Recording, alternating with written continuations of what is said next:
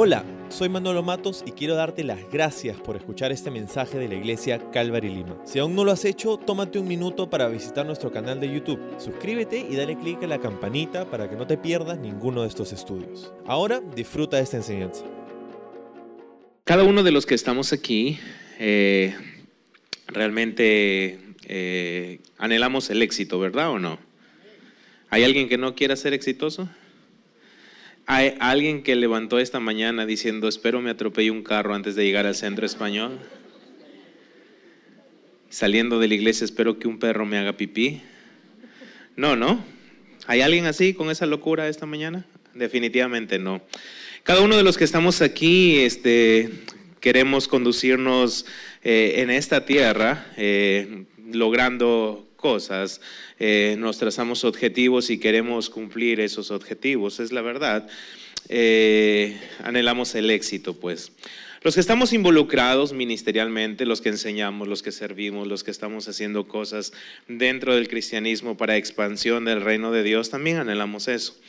Y cuando viene el éxito, cuando vienen las cosas que, que estamos haciendo nos salen bien, eh, también hay una gran batalla en nuestro ser, es el orgullo. ¿sí? A veces podemos luchar con eso y decir, mira lo que yo hice, ¿no? Cuando nosotros no somos lo que, que, hacemos, no somos competentes por nuestra propia competencia, dijo el apóstol Pablo, más nuestra competencia proviene de Dios. Ahora, eh, llegas a leer el libro de los Hechos, te enamoras de los primeros capítulos del libro de los Hechos y ves la explosión que hay en el cristianismo, ¿no? De 12, 120, de 120, 3.000, 5.000, 8.000 y se multiplicó. Se cree que para Hechos 7 eh, la iglesia estaba bordeando los 25.000 miembros. Eh, entonces la explosión del cristianismo fue tremenda. Había éxito en lo que estaban haciendo los apóstoles. Los apóstoles estaban involucrados en lo que era su llamado, la oración y la palabra, estaban bien enfocados en eso. Nada les distraería de ese llamado. En el libro de los Hechos capítulo 6 nos muestra que había pues eh, una pequeña disputa, una discusión pequeña. Eh, algunas se quejaban de que uno de los ministerios que desarrollaba la primera iglesia, el ministerio de atención a las viudas, una de las de un grupo de estas viudas estaban siendo desatendidas. Los apóstoles usaron la sabiduría y eligieron a varones para que eh, se encargasen de esa labor y ellos no descuidaran su, su labor principal, que era la palabra y la oración. Se, escogió a siete, entre los cuales dos resaltan rápidamente. Uno de ellos, el primer mártir, que ya conocemos su historia allí en Hechos capítulo 7, se llamó Esteban un hombre lleno del espíritu de sabiduría, con una pasión por compartir las escrituras. Llegas al capítulo 8 de los, del libro de los Hechos y ves eh, la historia de un evangelista un evangelista así neto, pues, ¿no? Él tenía pasión por las escrituras. ¿Cómo se llama este evangelista? ¿Cómo se llamó? Felipe. Felipe era un evangelista realmente elocuente en las cosas de Dios. El libro de los Hechos capítulo 8 nos menciona su, su vida y nos dice que Felipe estaba predicando en la ciudad de Samaria. Felipe no estaba contando testimonio, Felipe no estaba eh, creando eh, métodos para alcanzar a la gente, simplemente estaba, dice Hechos 8, versículo 5, predicando a Cristo. ¿ok? Él estaba predicando a Cristo. La gente, dice allí, unánime, estaba atentamente escuchando lo que decía Felipe. El Señor estaba usando a Felipe en una manera impresionante grandes señales, prodigios eran hechos por mano de Felipe. Dios estaba usando a Felipe poderosamente. Ahora, cuando tú estás siendo un instrumento usado poderosamente para alcanzar gente, entonces te sientes muy gozoso pues de lo que Dios está haciendo en tu vida. No había orgullo en Felipe, eso ténganlo por seguro. Había gozo, había pasión.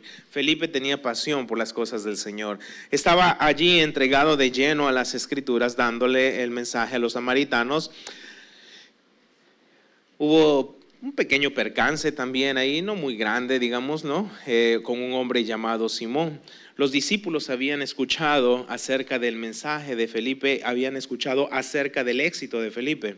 Los discípulos habían escuchado cómo Dios está abusando a Felipe y los discípulos optaron por enviar a Pedro y Juan allí a, donde estaba Felipe para Samaria, para fortalecer, para animar y para orar por los nuevos convertidos también. Y también el texto nos dice que el Espíritu no había venido sobre esos convertidos. Pedro y Juan están orando por ellos, el Espíritu desciende sobre ellos. Simón, que profesaba ser cristiano, mas no lo era por los hechos que vemos ahí, Simón al ver lo que estaban haciendo los discípulos, Pedro y, Juan, este, le dice, hey, ¿sabes qué? Eh, ¿Les puedo dar un dinero y ustedes me dan este, ese poder que hay ustedes?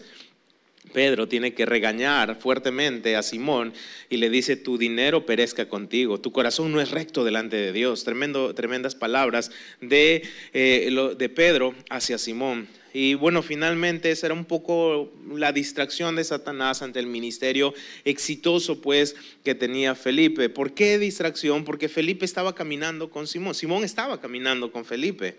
Había bautizado, estaba muy cerca de Felipe, mas no era un, convertido, un creyente 100%, era emotivo y, aún en su corazón había orgullo. Él quería la fama sobre sí, porque la Biblia nos enseña ahí en Hechos 8 que Simón tenía cierta fama en Samaria había engañado a mucha gente con las artes mágicas, practicaba la hechicería. Ahora, es interesante, volvemos a Felipe, en, Hechos capítulo 8, pero ahora desde el versículo este, 26 eh, en adelante hasta el final del capítulo, vemos que Felipe de Samaria, donde muchísima gente estaba escuchando su mensaje, donde muchísima gente se estaba convirtiendo al cristianismo, Felipe se mueve a otro lugar. Dice que Felipe es llevado a un lugar, a un camino entre Jerusalén y Gaza. Y si estás ahí en el versículo 26 del libro de los Hechos, capítulo 8, te vas a dar cuenta que Lucas, el autor, eh, dice a ciencia así fuertemente que ese camino era un desierto, no había nada.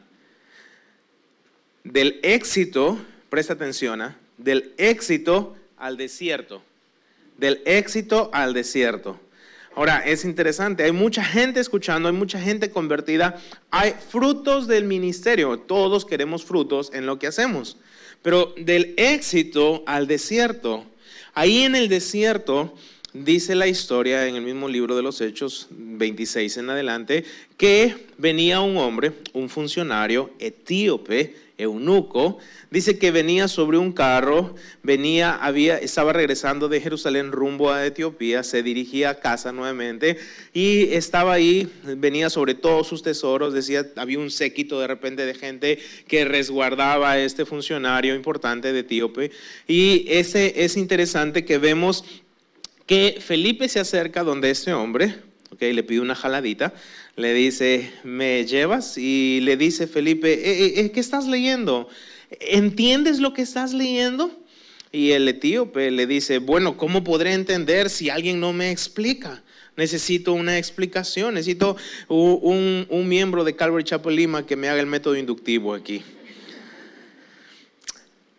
Y este hombre, Felipe, empieza a exponerle un estudio bíblico, le da a través de Isaías, le muestra eh, lo que estaba, la, lectura que estaba eh, usando, la usa para este, alcanzar a este hombre. Este hombre queda impactado por el estudio bíblico dado por Felipe que llegan a cierta agua, dice, y el eunuco le dice, este etíope le dice a Felipe, hey, eh, aquí hay agua, lo que tú me has dicho es increíble, yo quiero eh, mostrar externamente algo que ya sucedió ahorita en mi corazón, eh, ¿puedo bautizarme?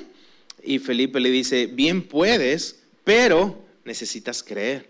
Y el etíope le dice, bueno, creo Creo que Jesucristo es el Señor, creo que Él es el Hijo de Dios, creo que en Él hay perdón de pecados. Bueno, Felipe le dice, bueno, si crees, hermano, nada te impide. Vamos, dale.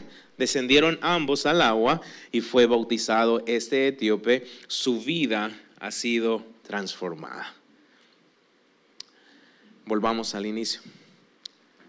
Fama, éxito, popularidad, pues, en la vida de Felipe de un momento a otro al desierto. De predicar a multitudes, a predicar a cuántos ahora? Uno solo. Escucha esto, uno solo. La pregunta es, ¿lo harías tú? ¿Y los amén? Uno, si no quieres decirlo, no lo digas, pero eh, es interesante. E, es una pregunta, ¿lo haríamos? ¿Dejaríamos todo para ir a cero? ¿No anhelamos éxito? ¿No anhelamos que nos vaya bien? Por eso una vez más, ¿dejarías todo a cero? Es más, si Felipe hubiera ido sabiendo que venía un cristiano realmente convertido, ok, sí, necesita ser animado, voy. Así como han venido los discípulos a animar y respaldar mi ministerio, yo voy. Pero simplemente Felipe ahora estaba en el desierto. Hay un interrogante aquí. ¿Qué movió a Felipe a ir al desierto? ¿Qué movió a Felipe a ir al desierto? Eh, la gran mayoría de nosotros ya sabemos este pasaje. Si aún es las primeras ocasiones que estás viniendo a una iglesia, te voy a dar la respuesta. Ahí está en Hechos capítulo 8, versículo 26 y 29. Dice el versículo 26, un ángel del Señor, vamos, léelo fuerte, que dice, habló a Felipe. Uso la versión Valera, si usan otra, perdón. Y el versículo Valera del 60, versículo 29 dice, y el Espíritu, ¿qué dice? Dijo a Felipe. En ambos pasajes, tanto el 26 como el 29, nos da la respuesta del por qué Felipe se movió de tanto éxito ministerial a un desierto. ¿Saben por qué se movió, verdad? Porque dice, el Espíritu le dijo, un ángel del Señor le habló. ¿Sabes qué pasó? Se movió porque Felipe atendía a la voz de Dios. Felipe estaba atento a la voz de Dios. Felipe era un hombre que se movía no por lo que sus emociones podían decirle, sino se movía de acuerdo a cuando su Señor le decía que lo hiciese. Y en esta ocasión le dijo, mira, en Samaria te va muy bien, pero no es todo lo que tengo para ti, tengo más. Ahora, es movido al desierto y en el desierto dice, Señor, pero en verdad solo veo ese carrito. ¿Estás haciéndolo bien, Señor, quizá? No hay mucha opción aquí. Bueno, la historia nos muestra que este etíope, eunuco, que probablemente había sido influenciado a seguir la fe judía por la reina de Sabá en el Antiguo Testamento, cuando esta reina fue a visitar a Salomón, ¿recuerdan? Allá eh, en el Antiguo Testamento, este etíope se dice volvió a su, a su país, a su nación, y fue de gran influencia para la iglesia copta, que hasta el día de hoy tiene millones de seguidores. Ahora, interesante. ¿Valió la pena la inversión de Felipe?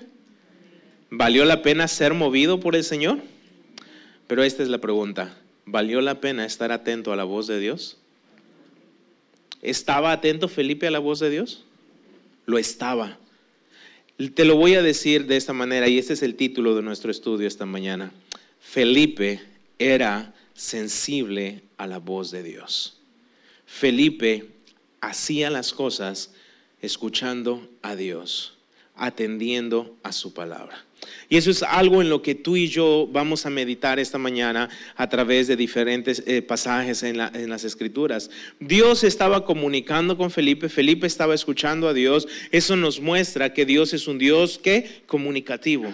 Dios siempre quiere comunicarse con cada uno de sus hijos constantemente. Eh, la Biblia nos enseña que Dios nos habla, nos, susurra día a día, pero hay algo que también la, la Biblia enseña. Pablo, el autor de Hebreos, por no mencionar si fue Pablo, el autor de Hebreos nos dice en Hebreos 5:11 que muchas veces no atendemos a la voz de Dios porque somos tardos para oír. Somos tardos para oír. ¿Y sabes qué nos vuelve o qué nos hace tardos para oír? Quiero que vayas en tu Biblia al libro de Colosenses, capítulo 3, por favor, ve ahí. Colosenses capítulo 3, eh, empecemos en el versículo 1. Colosenses 3.1 dice, si pues habéis resucitado con Cristo, buscad las cosas de arriba donde está Cristo sentado a la diestra de Dios. Poned la mira en las cosas de arriba y no en las de la tierra, porque habéis muerto y vuestra vida está escondida con Cristo en Dios. Te hago una pregunta. ¿Hay alguien que ha resucitado con Cristo aquí? ¿Dos nomás? Que se prepare el que está con los nuevos creyentes al final. ¿ah? No sé quién está encargado, pero espero que salgan nuevos creyentes esta mañana. ¿Hay alguien que ha resucitado con Cristo? Qué bueno, hermano, ya me están preocupando. Pensé que eran los que subieron en la fiesta anoche y vinieron para acá. Yo creo que sí. Yo creo que hay casi la gran mayoría que está aquí ha resucitado con Cristo. Hay nuevas criaturas aquí. Pero algo que dice Pablo el apóstol a los colosenses, si has resucitado con Cristo, tenemos que hacer algo. Dice, pon tu mirada en las cosas de arriba. Pon tu mirada en las cosas de arriba. Cuando nuestra mirada está puesta en las cosas de arriba, sucede algo. Somos sensibles a la voz de Dios. Sabemos cuándo movernos, cuándo no movernos, cuándo actuar, cuándo no actuar, cuándo decidir algo que nos que parece una, una, decisión imposible de tomar y viene esa sabiduría dada por Dios. Cuando nosotros estamos puesta nuestra mirada en las cosas de arriba, las cosas son diferentes, pero me dirijo a creyentes. En muchas ocasiones nuestra mirada no está allí, está aquí, está aquí. Y eso es la verdad en la actualidad. Muchos creyentes, su mirada está aquí en la tierra.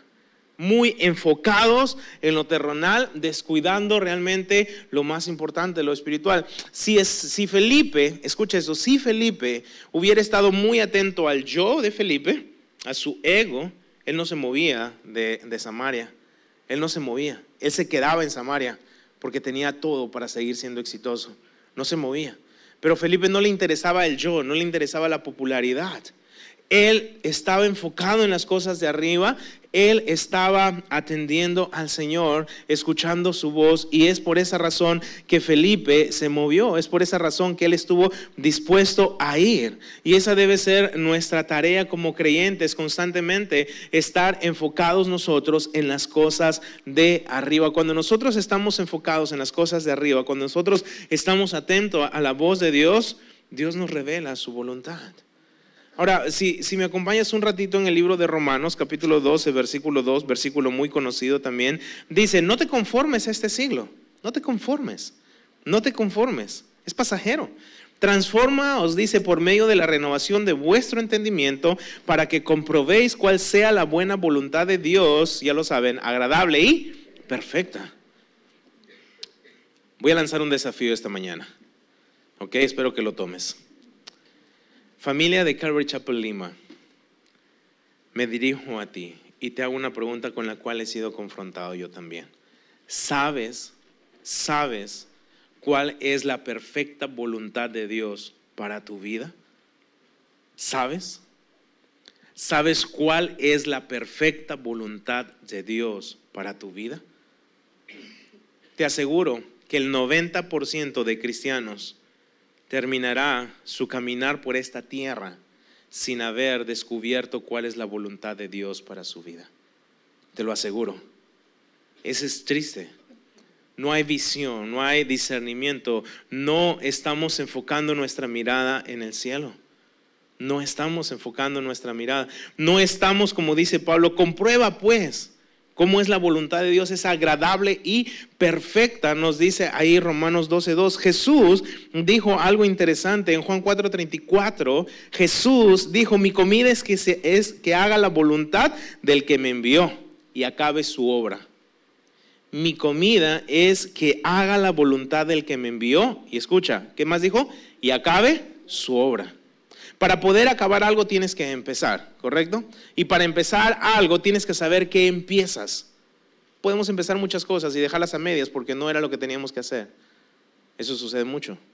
Ahora, en Juan 17:4, Jesús, dirigiéndose al Padre, una vez más, Jesús dijo, yo te he glorificado en la tierra, he acabado la obra que me diste que hiciese. He acabado la obra que me diste que hiciese. Wow, qué tremendo.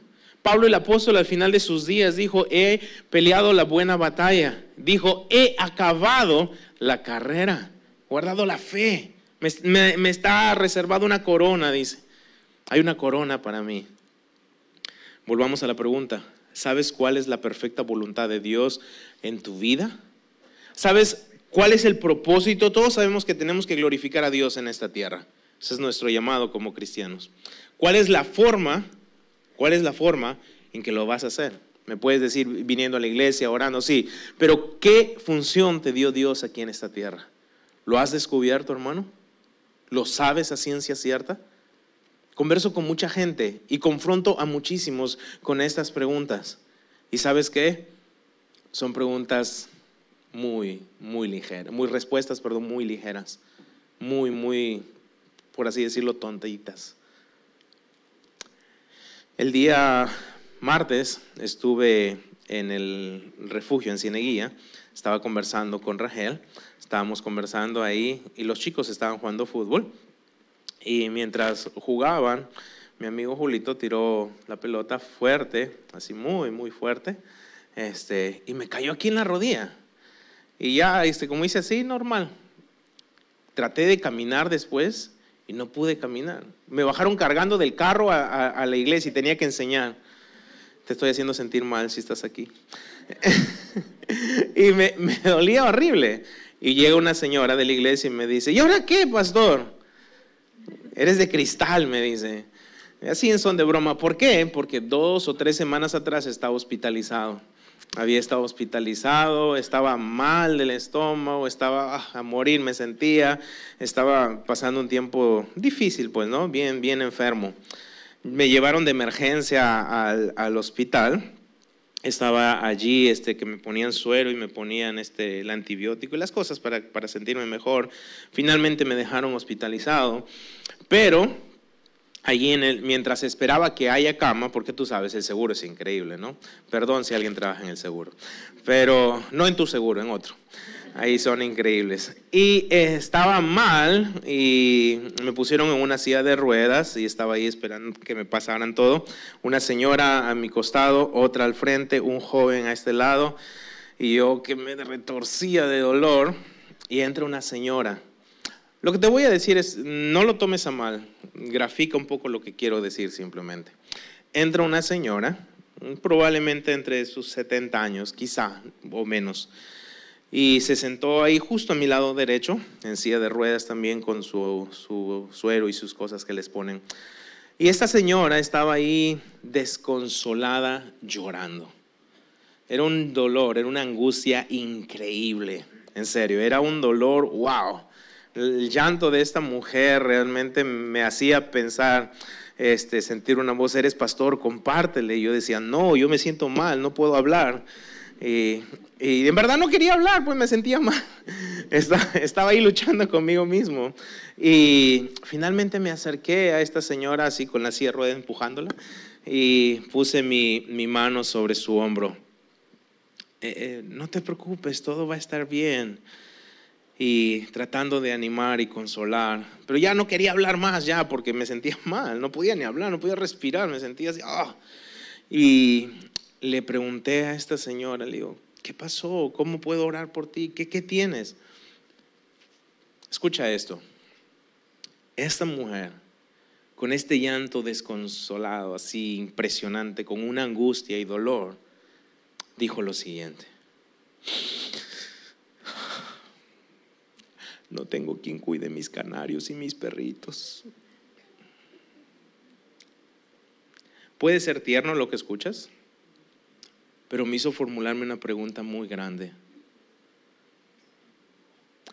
Mucha gente llegará a los 70, 80 y va a morir pensando que en esta tierra solo estaba para cuidar perritos y canarios. No tengo nada en contra de los animales. Dios nos puso para sojuzgar la tierra, enseñorearnos de los animales. Pero no creo que Dios nos dio propósitos aquí en la tierra simplemente para poner al piste y comprar mi mascodo, ricocano, docho, pedigrí, lo que quieras. Dios nos puso para propósitos eternos, no temporales. ¿Lo crees? Pero lo que pocos han descubierto, cuáles son los propósitos eternos para los cuales Dios nos ha creado. Y para descubrir esos propósitos eternos por los cuales Dios nos ha creado, tenemos que ser sensibles a la voz de Dios. Si tú no eres sensible a la voz de Dios, hermano, toda tu vida va a ser una incertidumbre. No vas a poder transitar por donde Dios quiere que tú y yo transitemos. No vas a poder estar en la voluntad perfecta de Dios porque no la has conocido. Y como te dije hace un momento, Dios siempre quiere comunicarnos su voluntad perfecta a nuestras vidas. Él quiere hacerlo. Jesús con convicción dijo, mi comida es que haga la voluntad del que me envió y acabe su obra. Visión, propósito había ahí. Jesús mismo dijo, te he glorificado, he acabado en la tierra, he acabado la obra que me diste que hiciese, terminé, terminé, ya todo está, consumado es, dijo el último todo lo que tú me dijiste, Padre, lo he hecho. Cuán bello es poder llegar al final de tus días y decir, ¿sabes qué, Señor? Hice tu voluntad. Permanecí en tus caminos. No perdí el tiempo simplemente en propósitos temporales. Aproveché el corto tiempo en esta tierra con propósitos eternos.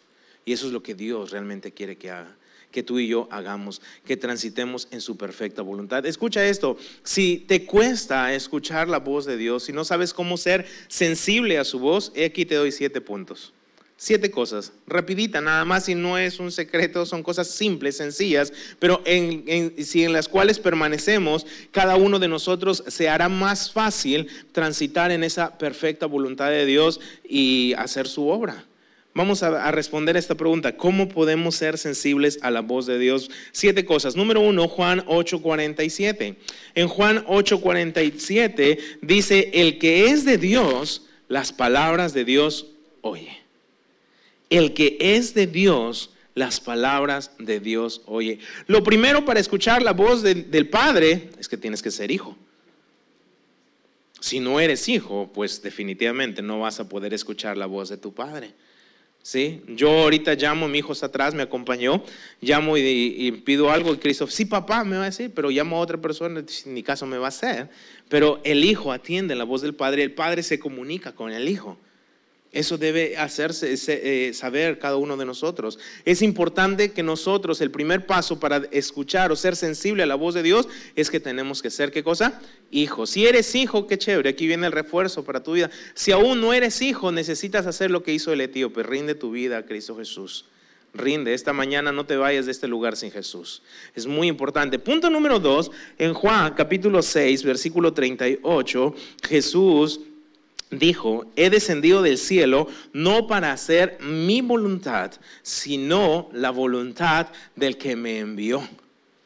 Ahora, él es hijo, él fue hijo, ¿y qué más? Fue un hijo sujeto a la voluntad del Padre. Nosotros podemos ser sensibles a la voz de Dios cuando como hijos hacemos la voluntad del Padre. Cuando el Padre ve que tú y yo estamos andando en su voluntad, cuando estamos atendiendo a su voz, Dios va a seguir comunicándose constantemente contigo. Pero muchas veces si te resistes a esa voluntad eh, y transitas por tu propia voluntad, Dios va a callar, no va a revelar su voluntad para tu vida. Jesús, después de ser bautizado, se oyó una voz del cielo que decía qué cosa? Este es mi Hijo amado, en el cual tengo, ¿qué cosa? Complacencia, dijo el Señor. El Señor se, se, complacía en que su Hijo permaneciese en su perfecta voluntad. Número uno, sé hijo. Número dos, sé un hijo sujeto a la voluntad de tu padre. Número tres, quiero llevarte al Antiguo Testamento. Por favor, ve al libro de Proverbios, un pasaje muy conocido, muy lindo, capítulo 3 del libro de Proverbios, y ya sabes a cuál versículo te voy a llevar. Proverbios 3, 5. Ve allí. Proverbios 3, 5, versículo 5 al 7, dice, fíate de Jehová de todo tu corazón, no te apoyes en tu propia prudencia Reconócelo en todos tus caminos y Él enderezará tus veredas. No seas sabio en tu propia opinión. Teme a Jehová y apártate de qué dice? Del mal. Ahora, es interesante que el autor de Proverbios nos muestra un, un, principio muy importante en el cual si tú y yo transitamos, déjame decirte, vamos a poder ser sensibles a la voz de Dios siempre. El principio es este. Dice allí el autor de Proverbios, reconoce al Señor en todos tus caminos, en todos. Dice, no seas sabio en tu propia opinión. Nuestra propia opinión, nuestra sabiduría humana, terrenal, nos hace hacer lo siguiente en muchas ocasiones. Nuestra sabiduría nos lleva a decir, ¿sabes qué? Sí, ora y busca de Dios, pero en las cosas que trascienden más. En las pequeñas, tú toma la decisión. Muchas veces hacemos eso. En las pequeñas cosas no consultamos a Dios. En las pequeñas cosas nosotros somos los que decidimos, asumiendo que sabemos muchas veces más que Dios. Ah, bueno, es tan lógico, lo hago y suena bien, entonces voy a tomar esa decisión. Y, Dios dice, pero ¿quieres ser sensible a mi voz? Soy tu padre, eres mi hijo, ¿no quieres hacer mi voluntad? Sí, Dios, pero esto es algo pequeño, lo hago nada más. Alguien que quiere ser sensible a la voz de Dios, consulta a Dios, en todo, aún en las cosas más pequeñas. Las cosas más pequeñas, que a veces son nuestras propias decisiones, son las que más dolor nos pueden causar. Las zorras pequeñas destruyen mucho, muchísimo. Y tienes que considerarlo. Tienes que realmente considerar eso. Tenemos que estar atentos, cada uno de nosotros, a considerar, buscar el consejo de Dios en todo, hermanos. Hay cosas que parecen que debemos hacerla, pero te animo, busca de Dios. Busca de Dios. Número cuatro, en el libro de Mateo, capítulo 26, versículo 40 si quieres acompañarme, para saber un poco el contexto de Mateo 26, 40, Jesús está en Hexemaní, Jesús está en un tiempo difícil, Jesús va rumbo a la cruz, va a ser entregado pronto y él habla con sus discípulos, Mateo 26, 40, habla con sus discípulos y abre su corazón a ellos. Jesús le dice, ¿sabes qué? Quédense aquí, voy a orar, pero, hey Pedro, Jacobo, Juan, acompáñenme un poquito más acá. ¿Saben qué? Mi alma está muy triste. Mi alma está muy triste. Yo necesito un respaldo de oración. ¿Me pueden ayudar? Quédense aquí y oren. Y es interesante que Jesús se va, ora, regresa y dice Mateo 26, 40, dice, vino luego a sus discípulos y los halló qué? Durmiendo. Y dijo a Pedro, oye, ¿no pudiste velar conmigo una hora? Vela, ora, para que no entres en tentación. El espíritu, la verdad, está dispuesto, pero la carne es débil. ¿Dónde estaban sus ojos de los discípulos que no pudieron ayudar a su maestro soportándole en oración al menos una hora en las cosas de esta tierra? Estaban muy puestos sus ojos en las cosas de esta tierra. Y por eso no pudieron. Me encanta esto porque Jesús está ahí, está mostrándonos un principio muy importante, la oración. La oración. Hay algo muy importante en la oración. La oración te conecta con Dios, te hace estar en la misma frecuencia, te hace mantener la misma sintonía con Dios. Y el punto número cuatro es, para ser sensible a la voz de Dios, sintonízate con Dios a través de la oración. Muchas veces los creyentes nos resistimos a esos tiempos de oración. En serio, no sé cómo son su, su tiempo de oración aquí como iglesia, pero te animo en tu tiempo de oración como iglesia, como individuo. Espero que estés orando al menos una hora cada día. Al menos. Espero. Si no, empieza pronto. Pero como iglesia es muy importante que también estemos orando como iglesia. Como iglesia muchas veces podemos tener eventos grandes y cosas y sí, respondemos, pero cuando es el tiempo de oración, nos ausentamos. Nos ausentamos. Cuando la iglesia es una iglesia de 500 personas, los que llegan a orar no llegan ni a 20. En serio, no llegan ni a 20.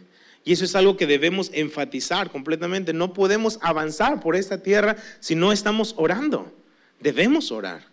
Debemos tomar un tiempo de comunión tremenda. Es algo que les animo. Sé hijo, sé un hijo sujeto a la voluntad del Padre. Busca a Dios en las cosas más simples y sencillas. ¿Y qué más? Ora. Necesitamos orar.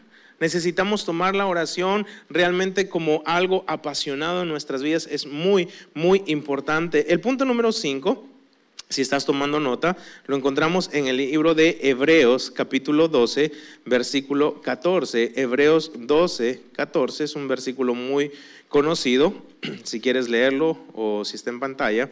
Hebreos 12, 14 dice lo siguiente. Dice, seguid la paz con todos y la santidad sin la cual, ¿qué cosa? Nadie verá al Señor. Seguir la paz con todos y la santidad. Escucha esto. Es muy importante si queremos seguir, ser, perdón, sensibles a la voz de Dios, mantener vidas santas. Necesitamos andar en santidad. Si tú vas a la historia de Israel, si vamos un poquito al Antiguo Testamento, en el libro de Primera de Samuel, capítulo 3, encontramos la historia de este joven Samuel, en aquel entonces joven todavía. El Señor le habla hasta en cuatro ocasiones.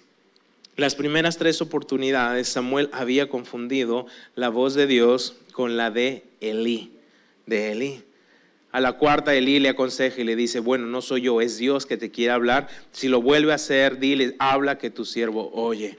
Ahora, es interesante el contexto.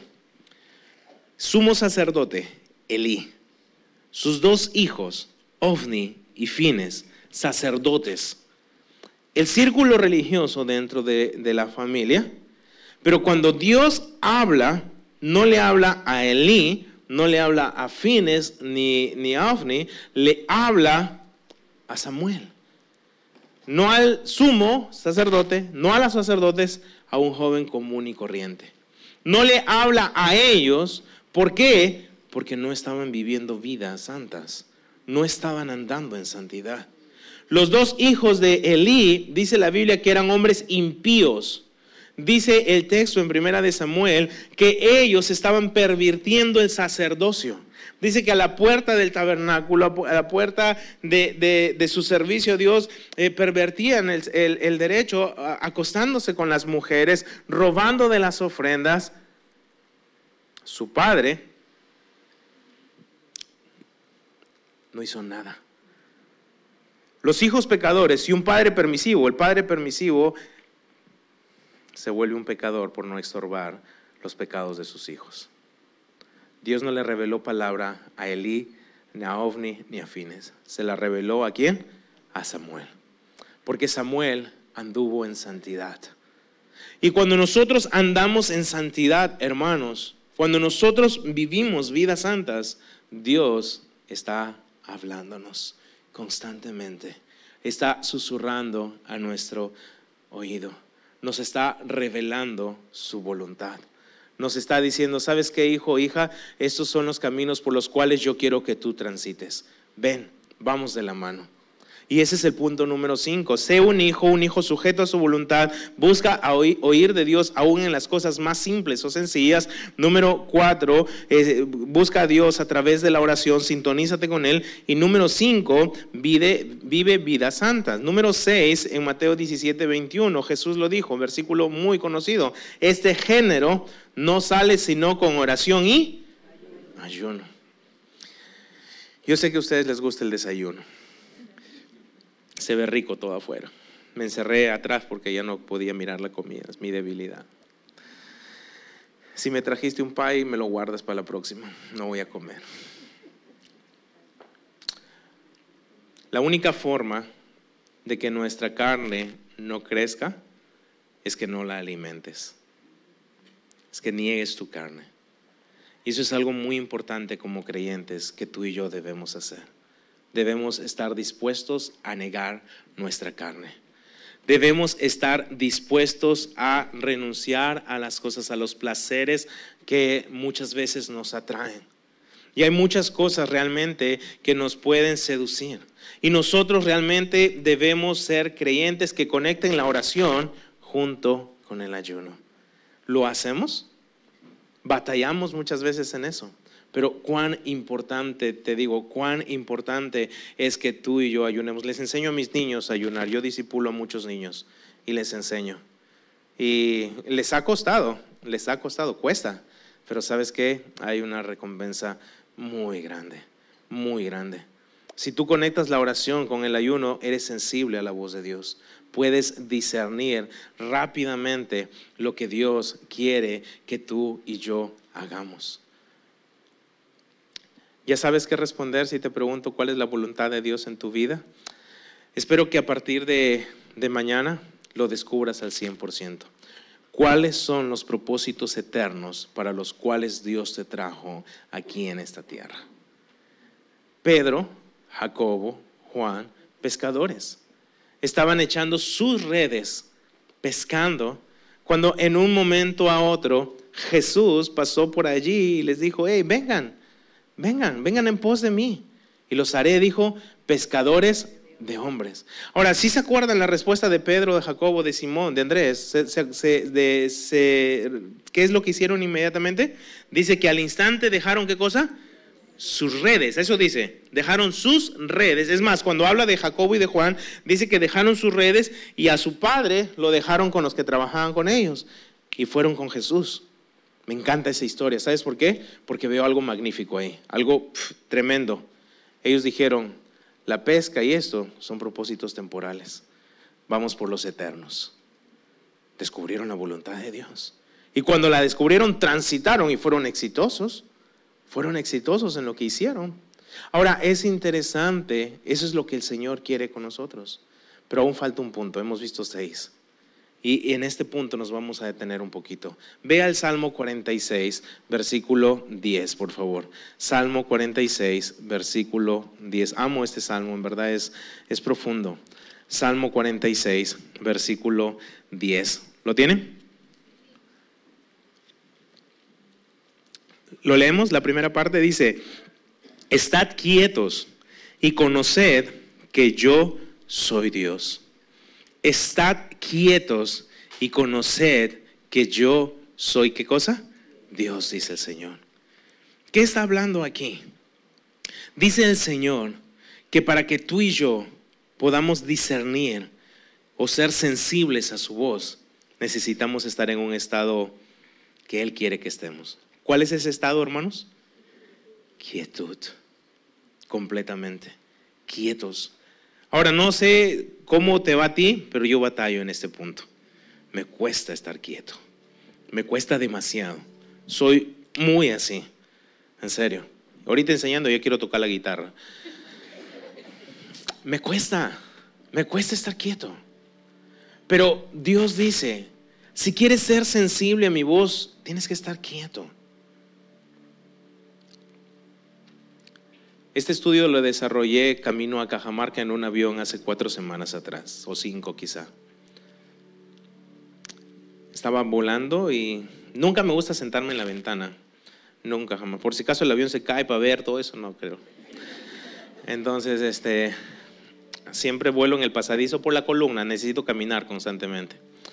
Y me senté en la ventana por primera vez, por, ya porque estaba con mis hijos y niños, entonces me senté allí y comencé a observar todos los paisajes que ves desde el cielo, que me los pierdo porque no, me, no, puedo sentarme ahí.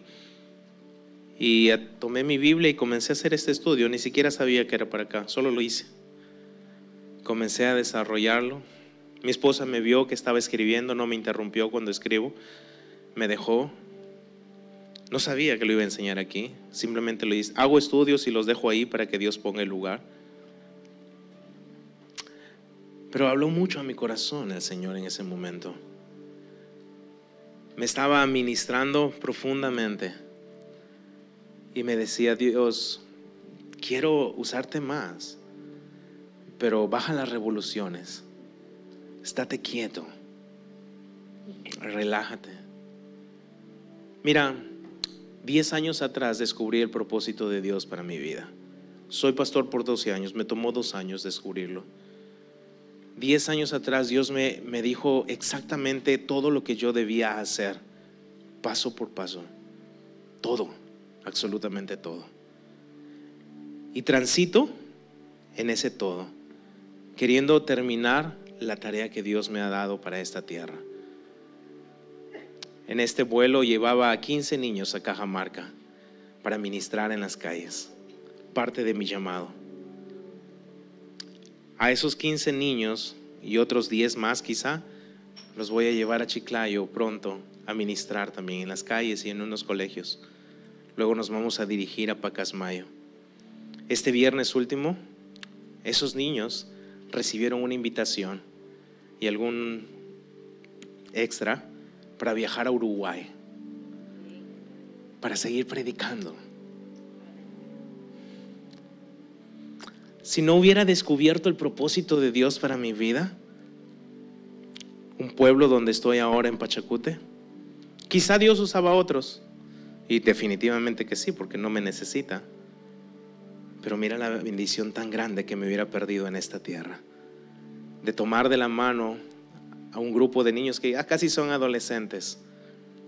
Anoche cenaba con los niños del refugio y disfrutaba mi tiempo con ellos. Les amo un montón. Tratando de animarles en este mismo punto que ustedes. Que a su corta edad descubran la voluntad de Dios para su vida. La quietud es muy importante.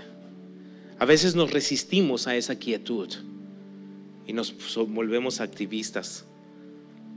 El Señor tomó a Moisés cuando Moisés tenía 40 años, estaba muy acelerado de revoluciones. Vamos a hacer lo que tengo que hacer. Fue a ver a sus hermanos y ahí habían dos, un egipcio y un israelita. El egipcio maltrataba al israelita. Moisés fue a defender, terminó matando al egipcio. Al al día siguiente otros peleaban, eran dos israelitas. Y le dice, ¿por qué pelean, hermanos, hoy? Si uno de ellos le dice, ¿qué? ¿Quieres matarme como mataste al otro ayer? Moisés se vio descubierto y se fue de vacaciones a Marián 40 años. No fue hasta el año 40 en Madián, cuando Moisés tenía 80 años, 80 años. Interesante que Dios habla a Moisés y le dice, Moisés, Moisés. A los 80 años de edad, Moisés descubrió cuál era la voluntad de Dios para su vida. Tenía que estar en un periodo total de quietud para poder descubrir. Y Dios en su inmensa gracia le dio 40 años más para transitar en esa perfecta voluntad y ser usado como uno de los mayores instrumentos de Israel, aquel que sacó a un pueblo de esclavitud y lo llevó a una tierra prometida el apóstol Pablo, Saulo de Tarso, furioso él, respirando amenazas contra los cristianos, iba rumbo a Damasco. Tenía autoridad de los líderes religiosos para meterlos a la cárcel, Hechos capítulo 9. Y le dice el Señor, Saulo, Saulo, estás muy acelerado, ¿verdad? Mucho, pareces un toro furioso. Baja tus revoluciones. Bah ciego tres días, solo en una casa. Y el Señor llama a Ananías. Ananías le dice, no me mandes ahí, por favor, no quiero. Y Dios le dice a Ananías, ve, Él es diferente. Él, ya no es un toro furioso, ahora es un creyente que está orando. Ve y muéstrale, descúbrele lo que yo te voy a decir. Esta es mi voluntad para que el hombre. Fue Ananías y se lo dijo. Y desde entonces Pablo transitó en la perfecta voluntad de Dios. Hermanos, no hay mayor deleite que permanecer en la perfecta voluntad de Dios. Pero muchas veces no lo hacemos porque no la hemos descubierto. Yo te animo como cristiano, analiza tu vida ten visión, discierne qué es lo que Dios tiene para tu vida, qué es lo que Él quiere, no lo que tú quieres. Lo que nosotros queremos va muy desacuerdo muchas veces en lo que Dios quiere. Quizá estás como Felipe en Samaria, pero necesitas estar como Felipe rumbo entre, entre Jerusalén y Gaza. Considéralo. Quizá tu carne no lo quiere, pero no importa lo que tu carne quiera, importa lo que Dios dice. Amén.